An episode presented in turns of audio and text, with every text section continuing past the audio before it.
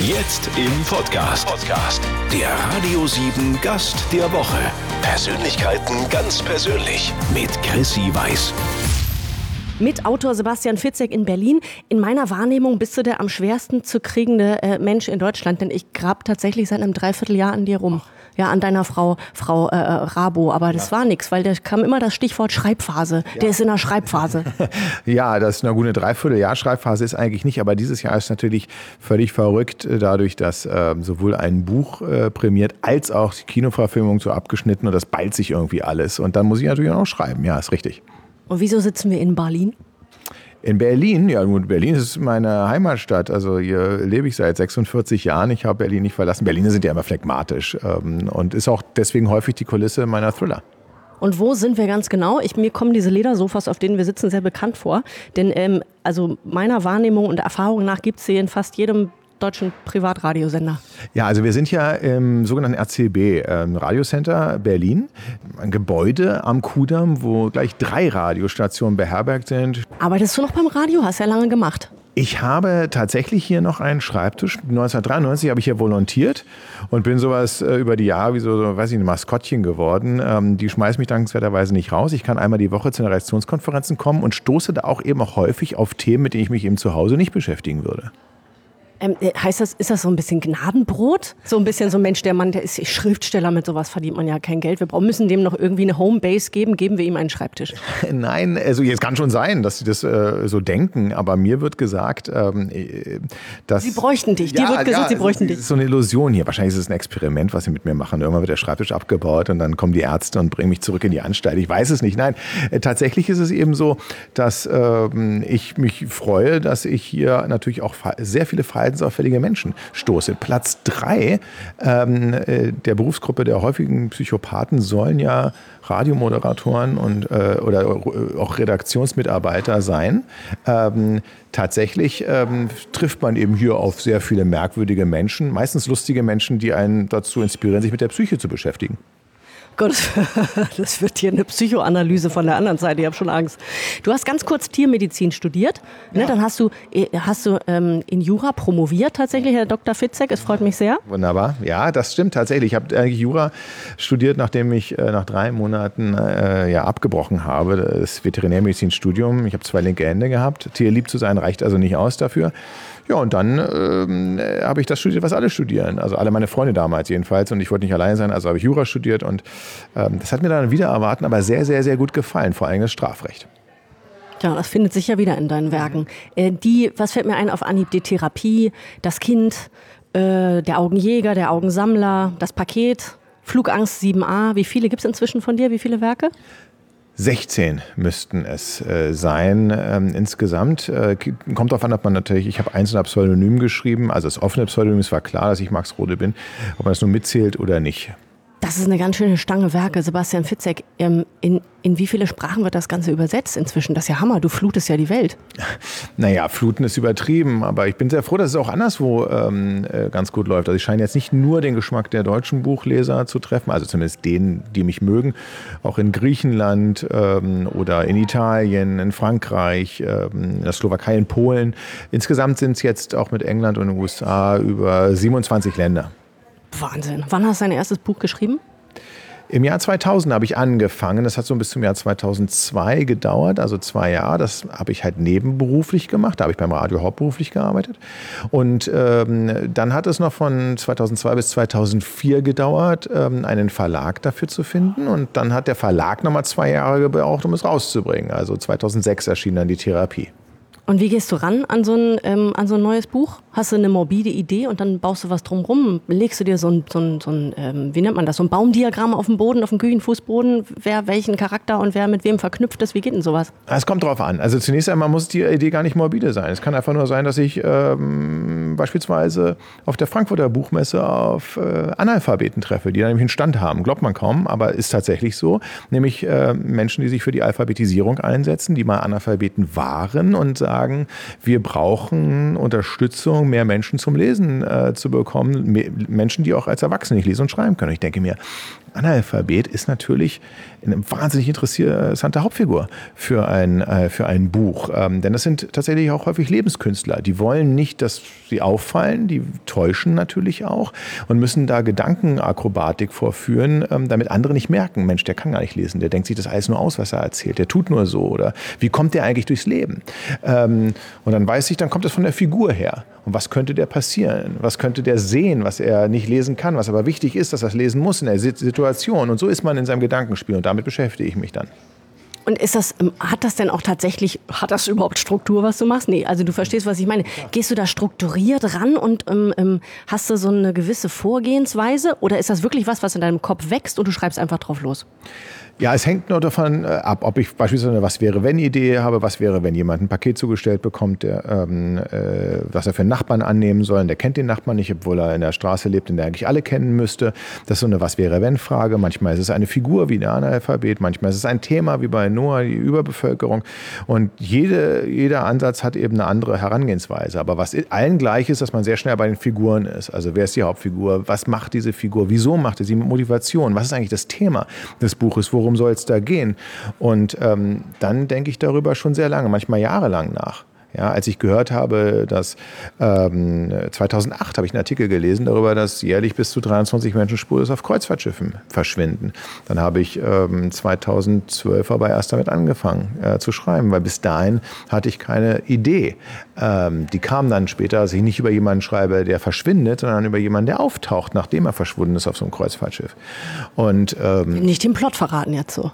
Nee, natürlich nicht. Aber das ist das der Anfang ähm, dieses Buches von Passagier 23. Weshalb Sebastian Fitzek ähm, womöglich unser aller Flugbuchungen ähm, beeinflusst. Gleich. Mit Erfolgsautor Sebastian Fitzek in Berlin, ähm, in so einer kleinen schicken ähm, Ledersitzecke in einem Radiostudio, also nicht direkt im Studio, in so einer Lounge, ne? denn du hast Wurzeln beim Radio und das ist hier noch so deine Homebase, die dulden dich hier noch. Die dulden mich hier noch, das ist äh, sehr, sehr nett. Die sagen auch nichts, ähm, wenn ich hier mal sitze und so tue, als ob ich arbeite. In Wahrheit gebe ich Interviews. also ich für meinen Teil, ich, ich ähm, denke bei so ziemlich jeder Sitzplatzreservierung im Flugzeug inzwischen an dich. Das ist tatsächlich so, ähm, denn ich habe Flugangst 7a von dir immer noch auf dem Nachttisch liegen. Ich habe es noch nicht ganz durch. Ich okay. habe ein dreijähriges Kind. Ich bin immer abends so müde. Ja, das verstehe ich. Ich komme da nicht mehr so richtig zu. Aber ähm, ich buche inzwischen 7f. ja, nun ist nun die gesamte siebte Reihe nicht so prädestiniert, zumindest wenn man abergläubisch ist. Kommt ja, ich meine, es gibt ja auch keine 13. Reihe im, im, im Flugzeug. Ähm, und jeder hat so seinen Aberglauben, aber es gab mal einen Crashtest in der Wüste von New Mexico und da hat man eben herausgefunden bei einer Passagiermaschine, oh je, die, die Business Class fliegen, ähm, die sitzen nicht so gut und wenn sie nicht Business Class fliegen und trotzdem vorne sitzen, die ersten sieben Reihen, die entschärft es eben äh, und beim Absturz und Platz 7a wurde bei diesem Crashtest eben rausgerissen. Eins deiner Werke startet jetzt am 11. Oktober im Kino. Abgeschnitten. Ja. Hast du zusammen mit Rechtsmediziner Michael Zokos äh, geschrieben. Ich durfte schon gucken. Ah, yeah! Äh, jetzt musst du aber bitte mal ganz kurz sagen, für alle, die es tatsächlich noch nicht gelesen haben, worum geht's?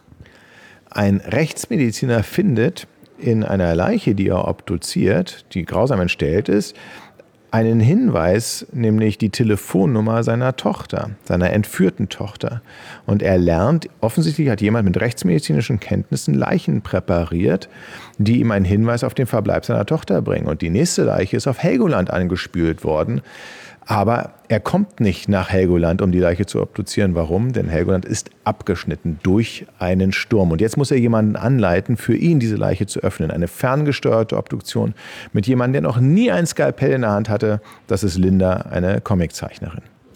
Und ich, also ich habe bei manchen Filmen, die ähm, ein bisschen Überlänge haben, denke ich, oh Mann, das hätte man ein bisschen schneller erzählen können. Bei deinem nicht. Ich habe da drin gesessen, ich wäre niemals auf die Idee gekommen, aufs Klo zu gehen. Ich war die komplette Zeit gebannt und gespannt. Ja, das tatsächlich ging mir auch so. Und ich hatte bei der Vorführung des Rohschnittes den Fehler gemacht, zwei Cola Light 03 vorher mir einzuklinken und ähm, saß nur noch relativ vorne und konnte nur aus zwei Gründen nicht rausgehen. Einmal eben, weil der Film tatsächlich auch für, für mich so extrem spannend war. Zum Zweiten, wie hätten es ausgesehen, wenn auf einmal kurz vor der spannendsten Szene der Autor aufsteht. Ähm, da saß man ja mit dem Regisseur und mit all den Leuten, die natürlich auch wissen wollten, wie gefällt es denn uns, dem Michael Zockers und mir, die wir das Buch geschrieben haben. Und da konnte ich aus dem Grund schon nicht aufstehen.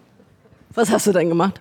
Ich habe es mir verkniffen und bin dann sofort geflüchtet, aber tatsächlich ähm, fiel es mir äh, sogar gar nicht so schwer, denn ich fand es auch sehr spannend, ich fand es unglaublich nah dran am Buch. Man muss natürlich kürzen, obwohl es 132 Minuten sind, kann man nicht alles unterbringen, sonst wäre der Film 400 Minuten lang geworden. Und da hat der Christian Albert, der sowohl die Regie gemacht hat, als auch das Drehbuch geschrieben hat, finde ich, einen ganz fantastischen Job gemacht. Und du hast eine kleine Gastrolle. Tada! Ist das immer so? Bist du so ein kleiner Hitchcock jetzt? Nein, nein, nein, nein, nein. Also es gab schon mal in einer TV-Verfilmung eine Gastrolle, aber ähm, das ist die einzige äh, sonst. Es gibt insgesamt vier Verfilmungen. Das ist das erste Mal in einer Kinoverfilmung, dass ich tatsächlich da groß ähm, auf der Leinwand zu sehen bin, in einer ganz, ganz kleinen Rolle, äh, die zum Glück nicht rausgeschnitten wurde. jedes Jahr ein neuer Thriller von Sebastian Fitzek, oder? Ist das jedes Jahr jetzt? Eigentlich ist es jedes Jahr eins. Es ist halt ähm, tatsächlich so, dass ich ähm, das Glück habe, dass Menschen ähm, mir sogar Geld dafür geben für etwas, was ich auch tun würde, wenn es keiner lesen würde. Ich würde ich würd auch weiterschreiben, wenn die Leute sagen, nee, ich habe jetzt die Schnauze voll von dem, von dem Fitzek. Das ist wie ein Hobby. Leute gehen ja auch auf den Golf oder auf den Tennisplatz. Also ich gehe nicht auf den Golfplatz, aber ich gehe auf den Tennisplatz und spiele. Oder ich mache Musik, ich spiele Schlagzeug, obwohl mir keiner zuhört. Ähm, das mache ich auch für mich. ja.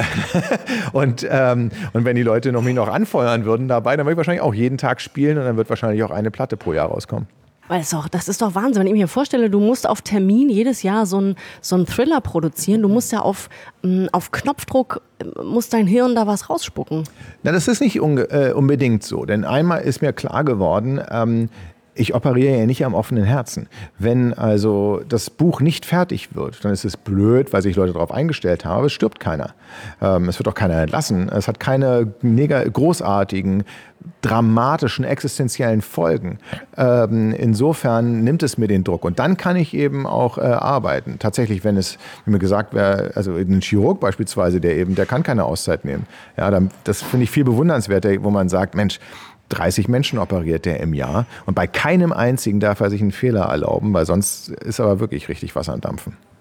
Jetzt im Herbst kommt ja auch der neue Roman, der neue Thriller-Roman ist ja schon, finde ich, irgendwie, das, äh, das klingt, so, klingt so lahm. Das, das geht ja voll ab. Der Insasse kommt ja. jetzt im Herbst. Wie muss ich mir denn das bei euch zu Hause vorstellen? Ich meine, wenn man dich auf der Straße sieht, wenn man ehrlich ist, man, man erkennt dich ja nicht. Ja. Du bist ja jetzt kein visueller Promi, ne? Nee. sondern du bist der, dessen Namen man auf dem Buchcover ja. sieht.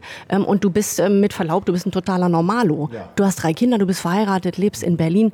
Wie muss ich mir das bei euch zu Hause vorstellen? Hängen da irgendwie äh, Leichenteile aus Fimo und Pappmaché oder?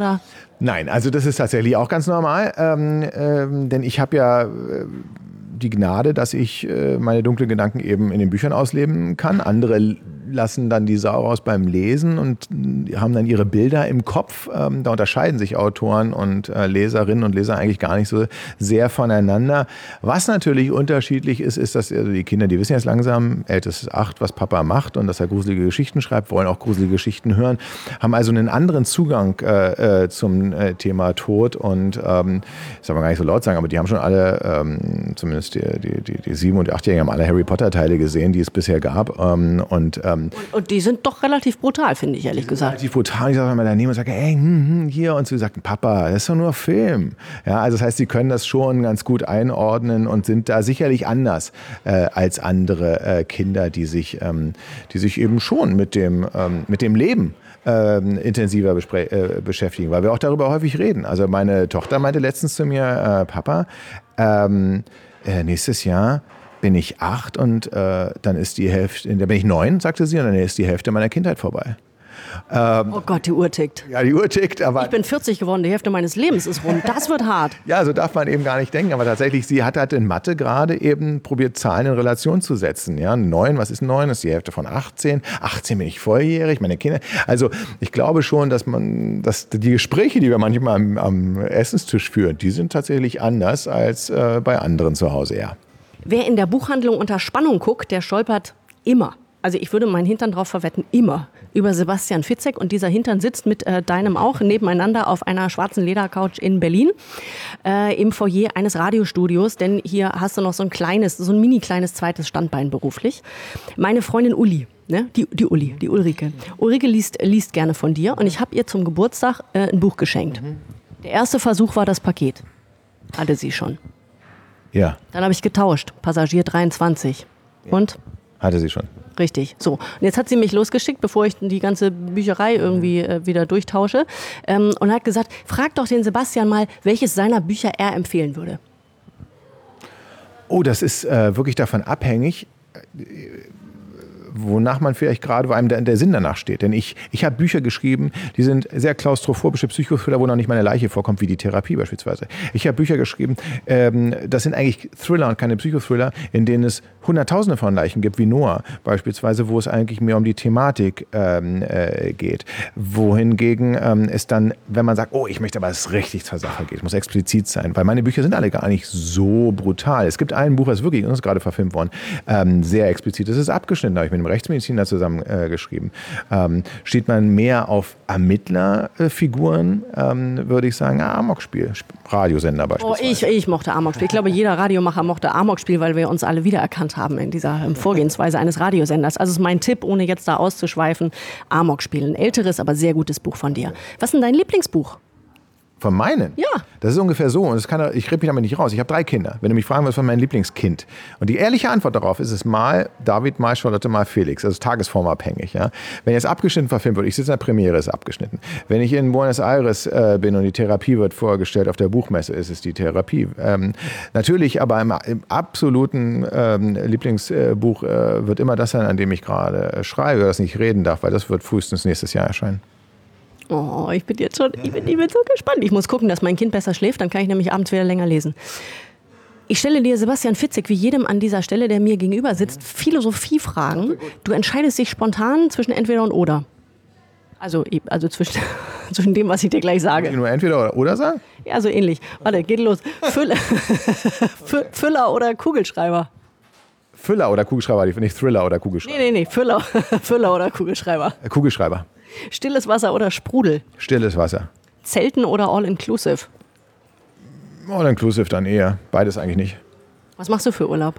Halbpension. das kommt auch günstiger mit drei Kindern. Man muss ja auch ein bisschen rechnen. Apple oder Android? Apple. Sportwagen oder Familienkutsche? Familienkutsche. Slipper oder Sneakers? An der Stelle schaue ich immer auf die Schuhe. Oh, du hast auch so Wildlederdinger an, ja, dunkelblau. Ausnahmsweise sonst Sneakers eigentlich. Slipper auf gar keinen Fall. Crosstrainer oder Couch? Dann Crosstrainer. Ehrlich, jetzt hast du aber so ein bisschen gezögert. Naja, weil Crosstrainer eigentlich nicht, wenn, ähm, wenn du mit Laufband oder Couch, weil ich habe ein Laufband zu Hause. Aber ich bin natürlich mehr auf der Couch auf dem Laufband. Wer sagt denn, er ist mehr auf dem Laufband als auf der Couch? Also ja kein Gegensatz. Ist ja man stellt seine. Nee, also auf jeden Fall, ähm, ich bin häufiger auf der Couch, aber ich bin auch, ähm, so oft es geht, eben auf dem Lauftrainer. Ach Quatsch, hier auf dem Laufband. Ja, Dings, also hier als Sport, ja, Sport halt, Dingsbums. Hund oder Katze? Katze. Also ich muss auch hier zögern, weil ich, ich habe im Moment Katzen, aber ich bin mit Hunden groß geworden, ja, und wir wollen uns bald einen Hund anschaffen. Also ist es für mich kein Gegensatz. Aber der killt die Katze und dann? Echt? Nö, ich hatte noch nie Probleme. Hunde und Katzen äh, waren. Und in meinen Büchern kommen auch mehr Hunde als Katzen vor. Also eigentlich Hund, eigentlich Hund, aber momentan habe ich Katzen. Jetzt wird mir schon schwindelig. So, ähm, äh, letzte Frage dieser Rubrik: Blond oder brünett? Brünett. Dankeschön. Gerne. In Berlin mit einem Mann, den die meisten ähm, kaum wieder aus der Hand legen können. Die können ja die Finger nicht von dir lassen. Ja, von mir zum Glück schon, äh, aber von den Büchern einige äh, nicht. Zum Glück auch das, ja. Thriller-Autor Sebastian Fitzek. Wo ist eigentlich dein Arbeitsplatz? Wo, ähm, wo, wo, wo schreibst du? Wo sitzt du da rum? Irgendwie mit dem, mit dem ähm, Laptop auf dem Sofa oder gehst in den Keller oder hast du irgendwie so einen schalldichten Raum irgendwo? Also ich habe einen ganz langweiligen Ikea-Arbeitstisch mit einer ganz nicht ordinären, aber schönen Aussicht in einen Garten. Ähm, ich habe eine Bürogemeinschaft, ich kann nicht zu Hause, klar, auch alleine wenn die Kinder vom Kindergarten wieder zurückkommen oder von der Schule, dann wäre da zu viel Halligalli. Und ich mag es aber nicht, wenn ähm, es düster ist oder sowas. Das brauche ich nicht zur Inspiration. Ich brauche eher die Diskrepanz, den Gegensatz. Das heißt, du schreibst über Leichenteile und schaust dabei auf die Blumenwiese? Ja, auf dem Rasen und ein paar nette Bäume und Hecken und so. Ja, das stimmt. Und dann kommen die Kinder aus der Schule und dann klappst das Ding zu und bist dann, kannst du dann so schnell umschalten von morbiden ähm, Fantasien, sag ich mal, zu äh, Hausaufgaben einer Achtjährigen? Nee, deswegen bin ich ja geflüchtet. Also ich bin ja nicht zu Hause, wenn die zu Hause kommen, sondern wie gesagt in dieser Bürogemeinschaft. Ich komme dann irgendwann, äh, wenn meine Frau schon den größten Stress hinter sich hatte ähm, und dann komme ich und äh, darf äh, Geschichten erzählen auch. Aber tatsächlich ähm, fällt es mir in diesen Hochschreibphasen extrem schwer abzuschalten, ähm, denn man denkt unweigerlich unweigerlich natürlich noch an das letzte Kapitel, was man geschrieben hat. Vielleicht hat man das auch gar nicht fertig bekommen. Vielleicht hängt man irgendwo und dann ist man sozial sehr inkompatibel. Sebastian Fitzek, Erfolgsautor. Auf der Erfolgswelle schwimmend bin ich über was gestoßen in meiner Recherche, was mich persönlich sehr interessiert. Und zwar engagierst du dich für die Frühgeborenenhilfe. Ja, tatsächlich. Äh, unser drittes Kind, der Felix, war ein Frühchen, ähm, elf ist ein Frühchen, kann man eigentlich sagen, elf äh, Wochen zu früh gekommen und wir hatten extremes Glück. Extremes Glück ist eigentlich all die Sachen, von denen man sagt, dass ein Frühchen darunter leiden könnte, würde von Blindheit, äh, Schlaganfällen ähm, bis eben natürlich zum Tod. Ähm, all das ist zum Glück nicht eingetreten und ähm, er ist ein extrem agiler Kerl, aber wir hatten eben Glück, äh, weil wir einige gute Erfahrungen zufällig gemacht haben. Und ich finde eben das Leben auch eines Frühchens darf eben nicht davon Glück ab abhängen und habe dann mich engagiert im Verband das Frühgeborene Kind e.V. als Botschafter, um eben auch jungen Eltern zu sagen, hey, wie, wie können sie es schaffen, dass wenn sie in die Lage kommen, dass ihr Kind die bestmögliche medizinische Betreuung bekommt?